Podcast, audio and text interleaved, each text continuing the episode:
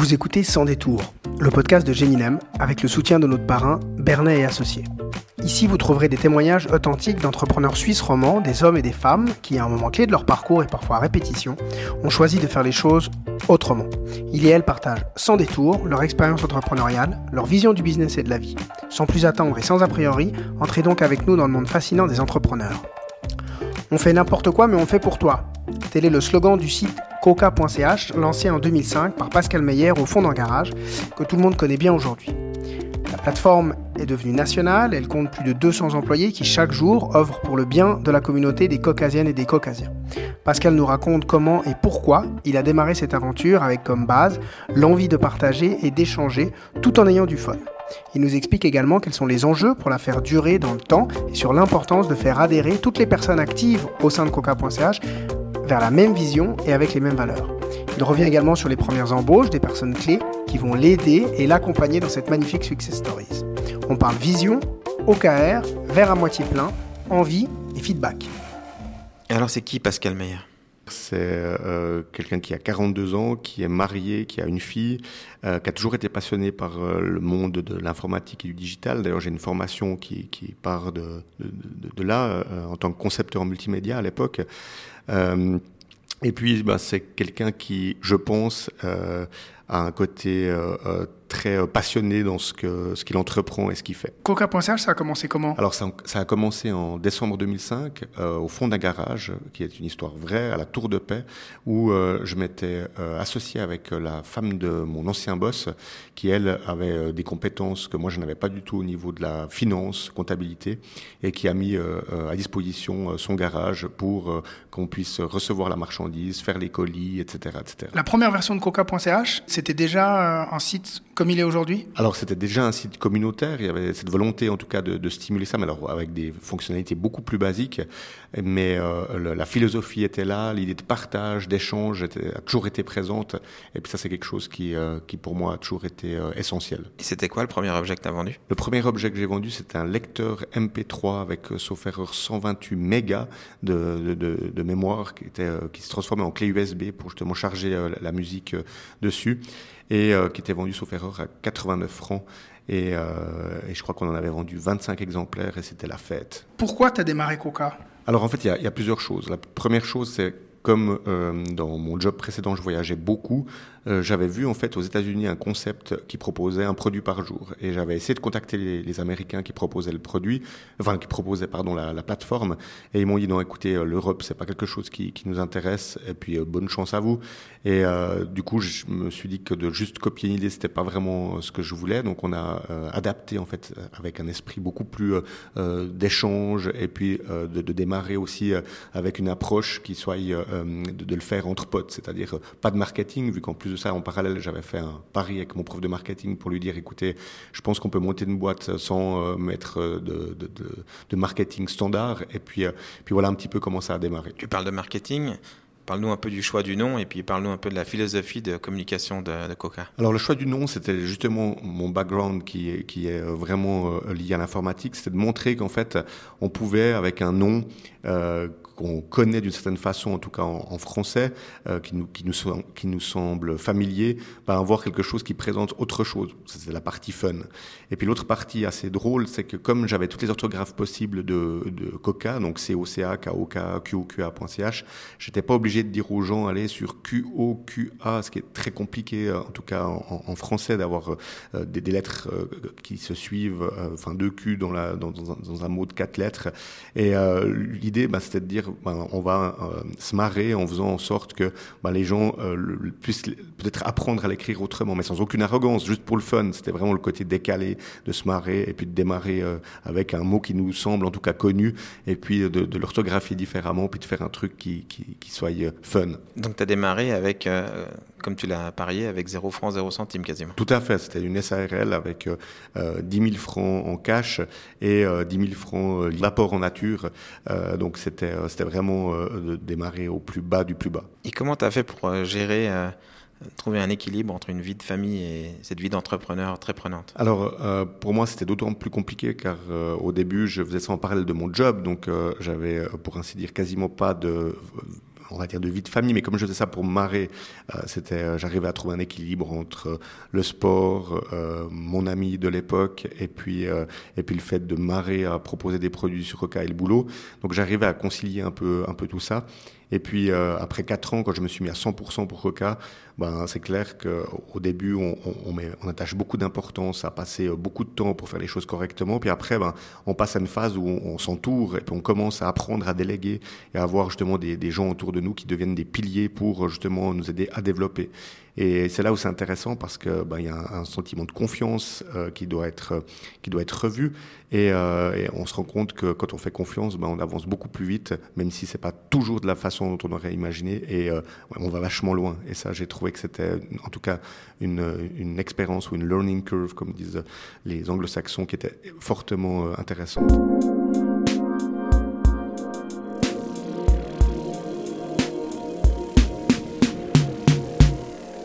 Comment tu as fait pour les sélectionner, ces premiers profils? Alors, moi, je suis pas trop CV, je suis plus à l'instinct euh, et, à, dire aux gens, bah, écoute, viens, teste, tu fais une, deux semaines avec nous, si ça te plaît, puis ça nous plaît, ben, on va de l'avant, et puis si ça te convient pas, il ben, n'y a pas de problème, on se quitte de, on se quitte bons amis.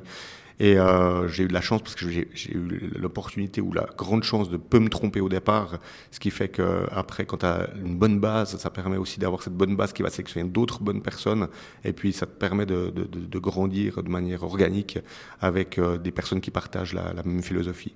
Donc les premiers talents que tu recrutes, c'était des gens qui étaient dans ton premier cercle ou c'était des gens qui étaient au-delà? Il y avait un peu de tout. Il y avait un peu tout. C'est vraiment plus euh, des gens qui, avaient envie de faire, en fait, des gens qui avaient envie de, de se bouger, d'avancer, de, de, de, vraiment euh, entreprendre aussi et, euh, et, qui, euh, qui, qui, avait envie de, de, faire évoluer le projet euh, dans la même direction que moi. Et, euh, et, c'est ça finalement le, le, le, plus dur, c'est de trouver des gens qui partagent les mêmes valeurs et puis qui soient capables de, de te challenger aussi, puis de dire non là c'est faux, tu dois pas faire ça comme ça. Donc on a toujours été partisans de dire bon, euh, s'il y a deux personnes contre une, bah, c'est la majorité qui l'emporte, mais on avance. Et, et ça, ça m'a beaucoup aidé pour, pour évoluer. On t'entend souvent t'exprimer par rapport à cette gestion à ou cette gestion de responsabilisation de tes, collègues ou des gens qui travaillent avec toi, c'est venu, venu spontanément ou c'est quelque chose que tu avais euh, imaginé déjà avant Coca Naturellement, on a toujours euh, été dans une démarche où euh, on, disait aux gens autour de nous, mais en fait, pose pas de questions, fais. Puis si tu te plantes, ben c'est pas grave. Je préfère ça plutôt que de pas faire. Donc de laisser une grande autonomie aux gens, je pense c'est une des choses et une des valeurs qui pour moi était intéressante. Après, il y a des gens qui n'ont pas envie, et puis je peux comprendre totalement, mais on, on collabore quand même tous ensemble. Mais de laisser l'espace aux gens pour éclore, ça a toujours été une des, euh, je dirais, une des bases de, de Coca. Après, euh, le fait d'appliquer une méthodologie comme l'holacratie aujourd'hui, ça permet simplement d'avoir un outil qui centralise toutes les infos parce qu'on est suffisamment grand, et puis de, de rétablir à nouveau, euh, parce qu'on a beaucoup, beaucoup grandi, donc de, de, de, nouveau redonner le spirit, puis de dire, oubliez pas que si vous vous sentez de faire quelque chose, vous avez autorité pour le faire, et puis n'hésitez pas à le faire. Donc c'est vraiment de remettre ça avec une méthodologie qui permette aussi de mieux communiquer. Et puis ça, pour nous, ça a été euh, bénéfique. Donc ça marche aussi bien sur un modèle tout petit, à 5, 10, que à 200 aujourd'hui. Tout à fait. Alors quand tu es 5-10, ce qui est cool, c'est que tu es dans le même bureau, tu, fais, euh, euh, euh, tu te retrouves à midi pour le même barbecue, donc tu, échanges autour du même verre de vin. Il y, a, un réel échange qui se, qui, qui se fait. Quand tu es 200, ben, il faut organiser les choses un petit peu différemment. Mais l'idée, c'est de surtout pas perdre ce côté familial, ce côté cool, et puis de laisser l'autonomie aux gens. Alors peut-être que ça peut être par équipe, ça peut être par cercle, ça peut être... et, et c'est ça qu'il faut, qu'il faut stimuler. Et ça, je pense que c'est extrêmement important. À la base de, de Coca, tu nous as dit qu'il y avait cette volonté de, de, partage et autres. Il y avait déjà l'idée de créer une communauté? Alors il y a toujours eu cette volonté de créer une communauté, mais on n'avait pas les peut-être les, les, outils qu'on a aujourd'hui. Et euh, c'est vrai que ce qui euh, a marqué, je dirais, un, des points forts de Coca, c'est de dire on veut pas faire de marketing traditionnel. Donc on a pendant longtemps pas du tout fait de marketing traditionnel et c'était le bouche à oreille et éventuellement le relais média si on était assez bon par euh, la, le produit qu'on allait proposer ou par le, le, le peut-être le, le, buzz que le produit allait, allait générer. Donc ça c'est pour nous des, des éléments on va dire que c'est notre marketing à nous, parce qu'aujourd'hui c'est vu comme du marketing. À l'époque, ça l'était pas. Aujourd'hui, ça, l'est vu comme ça. Donc, euh, c'était vraiment d'avoir notre carte de visite, d'avoir notre façon de faire qui était différente des autres, et puis de, de casser certains codes, et puis surtout de démocratiser l'accès à certaines choses qui étaient peut-être pas accessibles pour monsieur et madame tout le monde. Et aujourd'hui, c'est toujours le cas Alors aujourd'hui, c'est encore plus le cas parce qu'on essaie vraiment de, de se diriger euh, encore plus dans cette direction-là, mais il faut se réinventer parce que le marché, il évolue. Donc euh, Coca va aussi subir un, un, gros changement dans les, euh, dans les mois, voire années à venir, où on veut encore plus renforcer cet, cet aspect communautaire. Pour moi, j'ai toujours dit, un bon caucasien, c'est pas la personne qui vient acheter sur la plateforme, c'est la personne qui vient participer, qui vient euh, se renseigner, qui vient échanger. Ça, pour moi, c'est une valeur qui est beaucoup plus grande que d'avoir quelqu'un qui, qui achète chaque jour ou chaque semaine. Je pense que le, le concept de, de, de, pousser en fait ce côté communautaire est beaucoup plus fort et beaucoup plus long terme que euh, d'être focalisé que sur la partie vente. Donc à quoi ressemble un caucasien? Alors pour moi, un caucasien ou une caucasienne, c'est une personne qui euh, a envie vraiment d'échanger, donc qui vient sur la plateforme, qui échange, qui se marre parce qu'elle vient et puis elle se dit ah ben le mot du jour il est drôle, mais qui tire aussi quelque chose, qui vient et puis qui, qui dit ben chouette je vais pouvoir euh, peut-être poser une question, je vais pouvoir participer à un test d'un produit. C'est vraiment la personne qui va qui va échanger. Alors c'est pas un homme, c'est pas une femme, c'est pas une tranche d'âge. Euh, c'est ce que je veux éviter, c'est le profiling, de dire ah ben voilà on veut viser euh, les gens de tel âge, euh, machin, etc. Ce que je veux c'est que ce soit une surprise pour Monsieur et Madame tout le monde. Et puis ça c'est ce qui fait aussi l'unicité de, de, Coca, c'est que bah, un jour tu vas avoir un produit euh, que qui est de grande consommation, comme je sais pas moi des pampers ou un rasoir, puis le lendemain tu vas avoir un produit auquel tu n'aurais pas du tout pensé, puis tu vas dire ah ben c'est drôle, euh, c'est intéressant de voir euh, ah ça existe, ou bien ça peut mettre en avant un entrepreneur, ça peut mettre en avant une œuvre caritative, ça peut mettre en avant un projet nouveau, ça peut démocratiser l'accès par exemple au concept de tokenisation, enfin toutes ces choses là, c'est des choses qu'on aime bien qu'on qu aime bien toucher. Et pourquoi c'est si important d'avoir une communauté qui est forte? Parce qu'en fait, le fait d'avoir une communauté qui soit qui s'identifie, qui est aussi forte, permet aussi d'avancer et de grandir vachement plus vite. Si tu as une communauté qui, qui est juste euh, ce que d'autres personnes appellent des clients, la relation n'est pas du tout, euh, elle est pas du tout pareille. Tu peux pas offrir le même niveau de service, tu peux pas offrir le, le, même échange, tu peux pas, tu peux pas grandir aussi vite parce que ta communauté, mine de rien, euh, par ses critiques positives ou négatives, elle te permet vraiment de grandir et puis d'avoir justement une direction aller et de les impliquer aussi dans ce que tu vas, ce que tu vas élaborer. Donc pour moi, c'est quelque chose qui est, qui est, plus que capital. Et comment on, on arrive à l'écouter, cette communauté aujourd'hui? Alors ça passe par, euh, on a plusieurs outils, nous, de, notre côté, mais on a euh, ben, notre notre propre forum où les gens s'expriment très volontiers. On a les réseaux sociaux, euh, donc ça, ça, peut être autant euh, un, vieux réseau comme Facebook ou bien euh, comme Instagram que TikTok ou, d'autres biais où les gens vont pouvoir euh, justement s'exprimer et puis de consolider cette information-là, puis de dire voilà la tendance elle est plutôt d'aller là, ça vaut la peine de le faire ou de contacter une, certaine partie de cette communauté pour tester quelque chose puis avoir son, feedback. C'est aussi quelque chose qu'on qu qu pratique et qui est fort intéressant et, et qui permet vraiment d'aller dans une bonne direction. Beaucoup de sites internet, c'est toujours euh, le fameux CAC, le coût d'acquisition client en, en, échange de la, la, lifetime value. Sur Coca, vous dépensez de l'argent euh, sur des plateformes, que ce soit euh, enfin, sur des ads, pour, pour acquérir des nouveaux clients? Alors on le fait euh, du côté suisse alémanique notamment parce qu'on est obligé de le faire du côté suisse alémanique, parce qu'on a de la peine à, faire comprendre notre identité, parce qu'on n'est pas encore au clair sur comment on veut communiquer.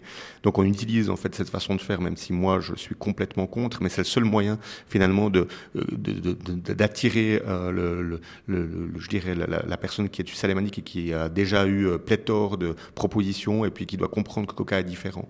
Donc on est obligé d'utiliser ce canal-là et, euh, ça fonctionne relativement bien. L'idée de ton headquarter ici, de créer cette, une communauté cette fois bien réelle et vivante, c'est ça? L'idée, c'est aussi d'avoir un, endroit de rencontre, un point de chute aussi pour notre communauté, qui soit physique, puis que les gens qui veulent venir nous rencontrer puissent vivre dans cet écosystème, et puis aussi encore mieux comprendre nos valeurs, et puis se dire ah ouais, les gaillards derrière c'est sérieux quoi. Je veux quand on me dit qu'on m'invite pour boire une bière ou pour boire un thé froid, ben quand je viens, il y a vraiment tout ça, et derrière il y a un écosystème qui est intéressant. Donc c'est aussi parce que derrière on, a envie de montrer que ben, pour nous c'est important de partager certaines valeurs et puis de pouvoir échanger concrètement avec cette communauté puis dire ben voilà on, est réel quoi. On existe. On n'est pas c'est pas parce qu'on est sur du digital qu'on n'est pas proche de notre communauté. Alors on était déjà très proche euh, malgré le fait qu'on soit euh, 100% digital. Là ça va permettre de recréer encore un lien plus fort avec euh, le, monde physique. Moi je suis très sensible à un sujet c'est les entreprises qui durent dans le temps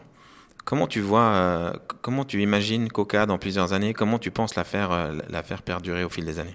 C'est une question à laquelle il est très difficile de répondre aujourd'hui parce que euh, nous, quand on parle de vision, on parle de vision sur 3 à 5 ans maximum, surtout au, rythme où vont les choses maintenant. Mais je pense que c'est à nous d'offrir de, encore plus de services à notre communauté parce qu'on a la chance d'avoir une certaine confiance de la part de cette communauté sur les services qu'on va proposer, qui sont des services parfois mal vus, mais on sait que quand on les achète au travers de Coca ou quand Coca nous les propose, Derrière, si on a le moins de problèmes, Coca est là en backup. Donc, euh, je pense que le fait de développer encore plus des services pour cette communauté, que ce soit des services qui, qui font du sens, de travailler aussi avec euh, plein de sociétés, que ce soit des sociétés plus locales, que ce soit des entrepreneurs qui mettent en avant certains produits, le fait de pouvoir, euh, ben, on, l'a vu, on, a été très proactif pendant la période de, de, Covid où on a mis nos ressources à nous, en grande partie à nos frais, pour justement aider des gens qui étaient dans le besoin. Donc, ça, ça, ça fait partie un petit peu des valeurs de, Coca, cette bienveillance, soit, euh, que ce soit au niveau national ou que ce soit au niveau local. Donc c'est des, des, choses qu'on veut aussi renforcer en fait dans le, dans le futur,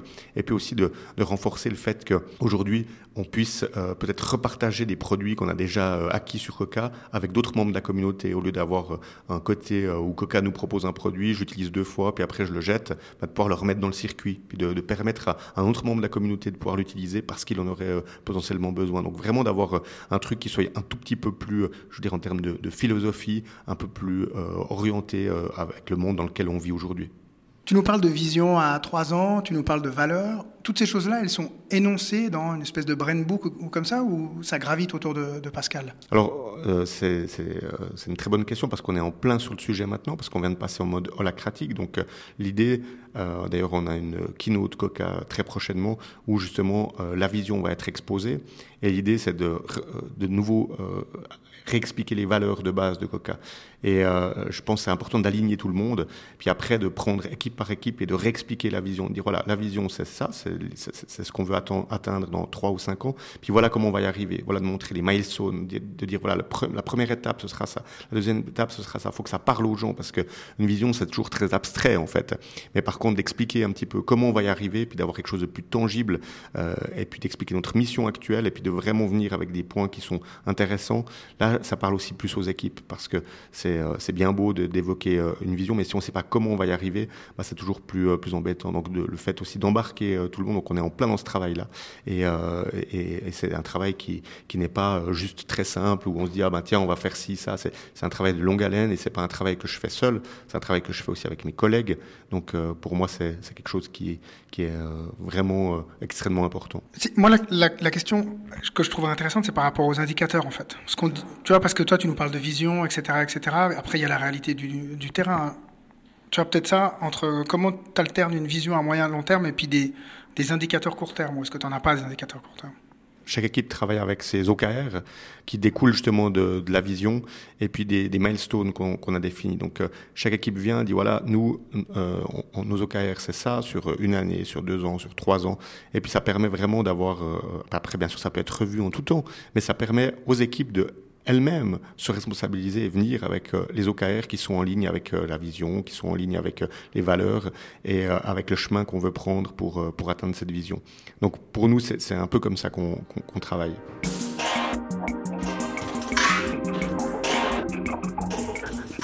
On entend souvent que tu es quelqu'un qui fait beaucoup de enfin qui fait qui gère son entreprise de manière émotionnelle surtout et que c'est autour de toi qu'il y a des gens qui peut-être recadrent de temps en temps. Quand tu commences une journée, tu sais comment elle va se dérouler ou c'est la surprise? Alors, je sais comment elle va se dérouler parce que j'ai un agenda qui est relativement bien euh, euh, rempli. Euh, mais j'aime bien laisser une, porte ou une, espèce de, plage d'imprévu. Donc c'est vrai que j'aime bien ce côté effectivement instinctif qui permet des fois de, changer de cap, de, challenger certaines choses.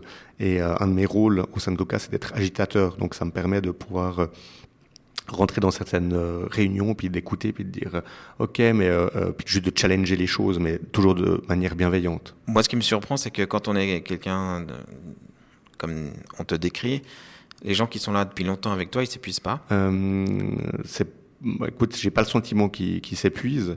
Euh, j'ai plutôt le sentiment que on arrive à évoluer ensemble. Donc, si quelqu'un trouve que je je sais pas, je suis trop pushy. J'ai la chance d'avoir euh, justement ces, ces, gens qui vont me dire, écoute, là, je trouve que tu es trop pushy, ça va pas. Donc, on, sait qu'il y a un climat de confiance.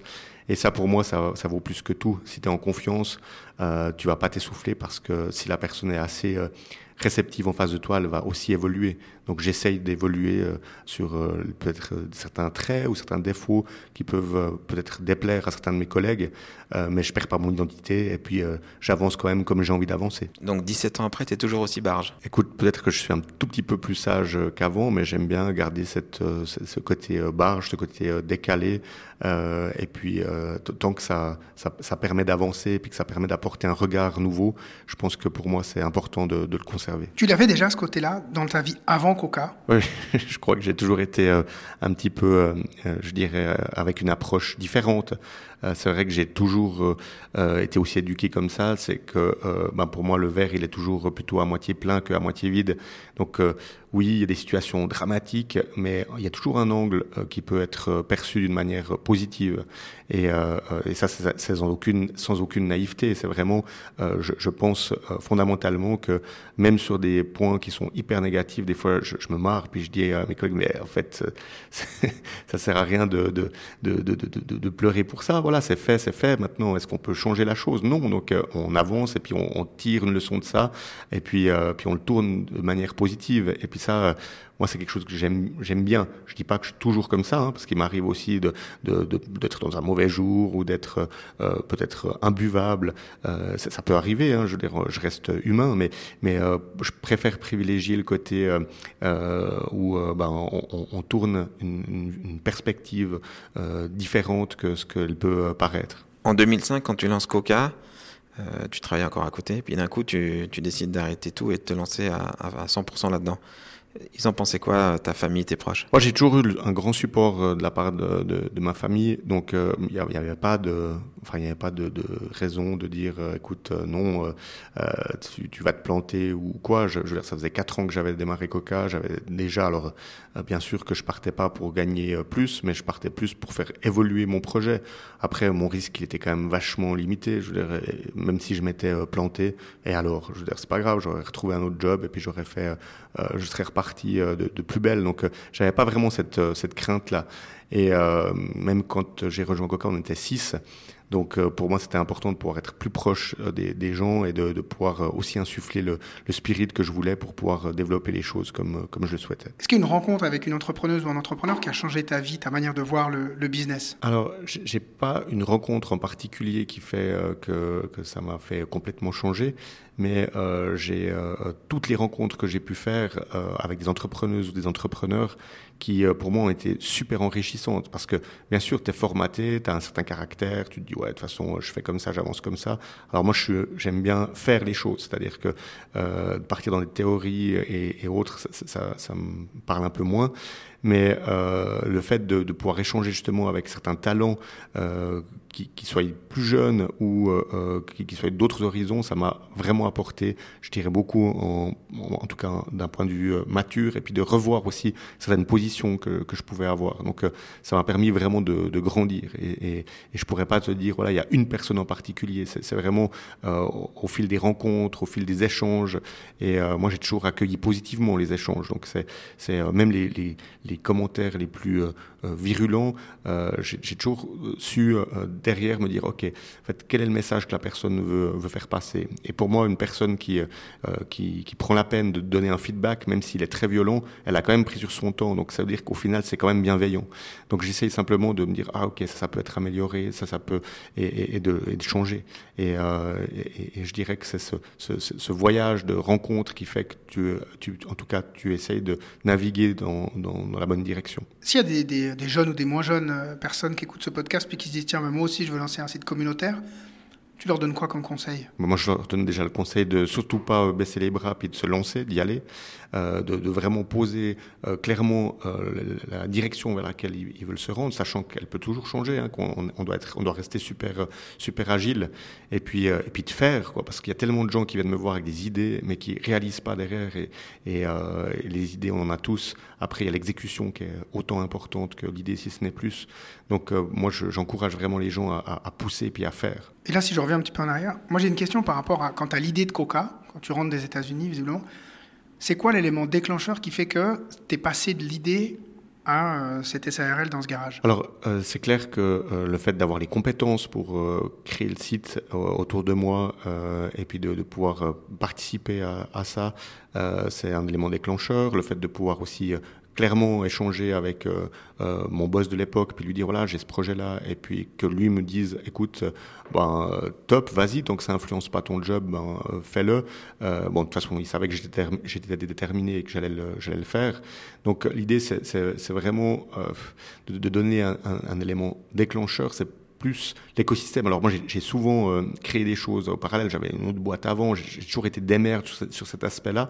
Donc ça m'a pas vraiment fait peur. Et, euh, en fait, il y a un, truc que j'ai remarqué au, au, fil du temps, c'est que des fois, quand tu n'es pas trop conscient des risques que tu peux avoir, ben, tu fais beaucoup plus de choses. Euh, moi, je me rappelle d'un projet qu'on a failli pas faire à l'interne de Coca parce que les avocats nous disaient que c'était pas possible, qu'il y avait trop de risques, que ci, que ça. Et au final, j'ai dit, bah, écoutez, vous savez quoi? J'ai la moitié des gens qui sont avec moi, l'autre moitié qui est contre, ben on va quand même le faire parce que moi j'y crois. Et au final, euh, je, m'étais laissé polluer par euh, tous les avertissements, toutes les choses, euh, donc j'étais trop conscient. Et le fait d'être trop conscient m'aurait pas fait faire le projet. Par contre, le fait d'être un peu euh, inconscient permet de, de, vraiment aller plus loin, puis de se dire ok c'est pas grave, on se lance, on fait, puis on avisera plus tard. Et ça c'est valable pour passablement de projets. Il vaut mieux demander pardon que de demander l'autorisation? Alors moi j'adhère euh, grandement à cette euh, à, à, cet adage. Tu t'es senti entrepreneur depuis toujours ou c'est quelque chose qui est venu ben, par ton éducation, tes parents, ton entourage, ou c'est quelque chose que tu avais en toi? Écoute, moi j'ai toujours eu en moi euh, le, souhait de partager des bons plans avec des potes, de, aussi euh, créer des choses, euh, de, me débrouiller aussi pour, pour gagner de l'argent quand j'étais en études, de, de, pouvoir monter des trucs. Donc si tu veux, il y a un côté, je pense, d'éducation certes, mais il y a aussi un côté de volonté de ma part de prendre certains risques parce que je veux dire, on, a la chance d'être dans un écosystème quand même en Suisse qui est ultra privilégié et euh, ça serait, en tout cas, selon moi, ça aurait été bête de pas de pas essayer vu, euh, je dirais, euh, ma, motivation de l'époque. Merci beaucoup. Merci à vous. Ouais, merci. Voilà, nous sommes arrivés au terme de cette rencontre avec Pascal. Comme il nous le raconte, l'important dans son aventure, c'est cet état d'esprit d'agir, de faire. Il a su trouver et s'entourer des bonnes personnes qui ont également cette mentalité, cette envie de faire, cette envie d'entreprendre. Et on ne retrouve pas cette qualité sur un CV, mais on la découvre en faisant ensemble. C'est d'ailleurs cette volonté de faire avancer le projet dans une direction commune qui a emmené coca.ch là où la plateforme en est aujourd'hui. On comprend également en écoutant Pascal l'importance de responsabiliser les gens et les équipes et surtout de leur faire confiance. Car c'est uniquement dans un climat de confiance qu'on va oser entreprendre, oser faire, quitte à parfois se tromper, auquel cas on pourra toujours réparer, apprendre et continuer. D'où l'importance pour toutes les équipes de connaître la vision d'une part, mais également les valeurs et les étapes pour atteindre cette vision, afin d'avoir des éléments tangibles pour agir et pas uniquement des concepts de vision et autres.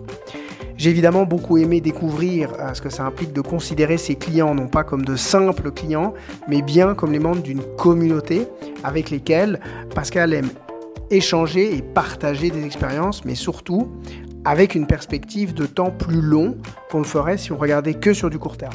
C'est, je pense, euh, c'est cet état d'esprit qui permettra à Coca.ch de continuer à durer dans le temps comme il le fait depuis qu'il a démarré. Enfin, je retiens de cette rencontre avec Pascal cette détermination à toujours voir le verre à moitié plein et à continuer encore et encore à proposer des choses nouvelles. Et pour celles et ceux qui souhaiteraient en savoir plus sur les OKR dont nous parle Pascal, je vous recommande le livre de John Doerr, D-O-2-R, Mesurer ce qui compte.